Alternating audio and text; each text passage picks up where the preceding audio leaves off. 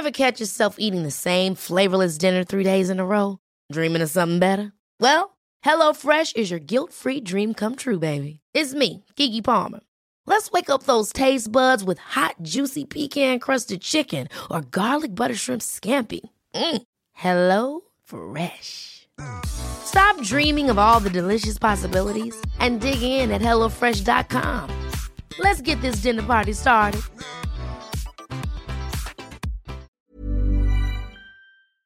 Antonio Pascual es presidente de la Asociación Nacional de Farmacias de México. Antonio, buenos días, gracias por tomar esta llamada.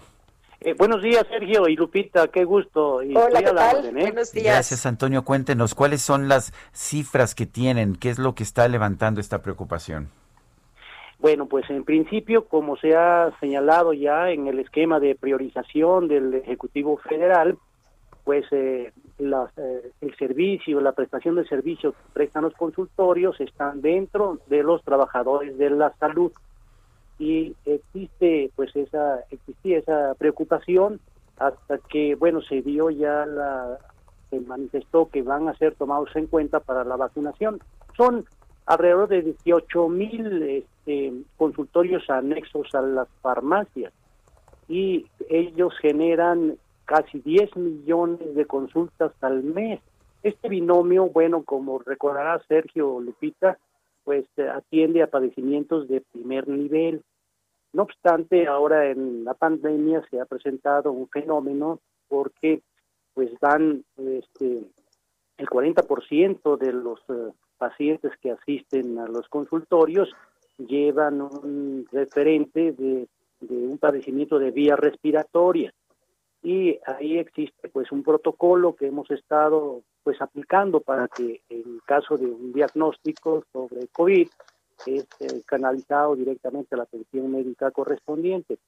Eh, no obstante, esto pues eh, este, genera pues un riesgo para los trabajadores de la salud, o sea, los médicos, médicas que, que atienden, que dan el servicio.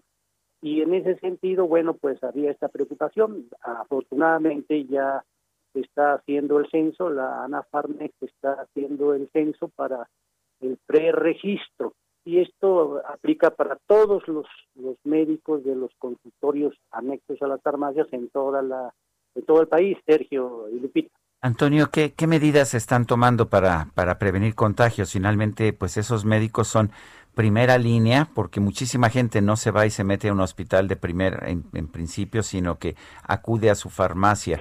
¿Qué tipo de medidas están recomendando ustedes en la Asociación Nacional de Farmacias? Pues es un protocolo que se aplica este, observando la sana distancia, también hay este eh, pues el cubrebocas obligatorio y también pues la temperatura y el oxímetro para este detectar y estar pues identificando ahí los los eh, posibles riesgos. Y, y aprovecho también eh, Sergio y Lupita para pues comentar si les parece eh, también el riesgo que se da a, a, un lado que es en la farmacia. En la farmacia bueno son 40 mil establecimientos que hay en todo el país y los eh, dispensadores, los que suministran los medicamentos en el mostrador a la población, al paciente o consumidor, también son susceptibles de caer en un riesgo y estamos trabajando también para que eh, en un futuro pueda darse también la aplicación de la vacuna para ellos. Son trabajadores de la salud y por supuesto que nosotros esperamos el, turno y, estamos en una línea este, siguiente, ¿verdad? no no no es la, primera línea pero también es eh, importante considerar que hay un riesgo para la salud en los en los eh, operadores de las farmacias que suministran los medicamentos en esto en los establecimientos este Sergio y Lupita eh, en el en el tema del desabasto, ¿sí? ¿están ustedes registrando desabasto de medicamentos o no han tenido ese problema? Ah, bien, este, sí, Sergio, es cierto, ha habido faltantes cuando se refiere a un desabasto da la idea de que puede ser permanente, pero sí hemos tenido faltantes de medicamentos, pero son temporales. E, este fenómeno lo tiene todo el mundo, Sergio, ¿eh? Porque, y Lupita, porque este, los procesos de fabricación se vieron alterados con la demanda, particularmente con todos los medicamentos auxiliares para los tratamientos de COVID. Y, y ahí, bueno, hubo un desbalance, eh, de manera que, eh, pues, eh, se ha estado trabajando a marchas forzadas y los reabastos que han estado ya presentando, este, en las próximas semanas están regularizando ya esos faltantes. No van a ser este, permanentes. Pero sí, efectivamente hay esa, esa situación, Sergio. Es, correcto lo que mencionas. Pero adicionalmente, eh, no solamente los medicamentos que tienen que ver con, bueno, con los tratamientos auxiliares para el COVID, sino que también la medicación permanente para los eh, padecimientos crónicos eh, degenerativos, que, tienen una medicación pues permanente y, y de allí que también han sufrido ese, ese faltante temporal, Sergio. Lupita, adelante. Una pregunta que tiene, sí, eh, gracias Sergio Antonio. Una, una, pregunta que tiene que ver con el tema de las vacunas. Se ha autorizado la compra por parte del gobierno para particulares. Eh, ¿Ustedes estarían eh, listos precisamente en cuanto se autorizara para que la red de farmacias de nuestro país pudiera obtener estas vacunas y pudiera aplicarlas ahí mismo?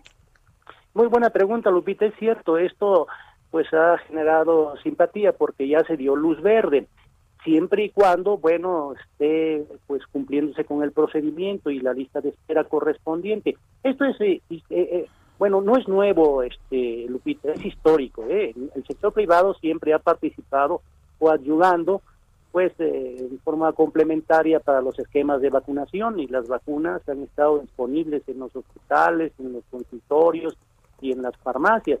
Y nosotros pues eh, en ese sentido vemos pues un acierto el hecho de que se haya pues eh, dado claridad sobre este esquema de participación del, sector privado. De hecho, en Estados Unidos en estos momentos la forma más fácil de vacunarse es acudir a una farmacia local, las cadenas CVS, etcétera, son las que están vacunando. Eh, ¿Ustedes tienen esa capacidad? Pues bien, habiendo este luz verde, es susceptible de que se, se, pueda hacer. Eh, pero claro, también el sector institucional ha referido de que pues los puestos de vacunación que hay disponibles en toda la red del sector salud, bueno, abarca también hasta este, situaciones muy remotas, comunitarias de, de, todo el país, pero definitivamente nosotros sumaríamos también esfuerzos si fuese la, la, si se diese esta posibilidad, hay esa, esa disponibilidad por parte de nuestro sector, Sergio y Lupita. Muy bien, pues Antonio, muchas gracias como siempre por platicar con nosotros aquí en este espacio del Heraldo. Muy buenos días. Siempre estamos a la orden, ¿no? Me dio mucho gusto saludarlos. Buen día. Igualmente. Hasta luego. Ever catch yourself eating the same flavorless dinner three days in a row? Dreaming of something better? Well, HelloFresh is your guilt-free dream come true, baby. It's me, Kiki Palmer. Let's wake up those taste buds with hot, juicy pecan-crusted chicken or garlic butter shrimp scampi. Mm. Hello Fresh. Stop dreaming of all the delicious possibilities and dig in at HelloFresh.com. Let's get this dinner party started.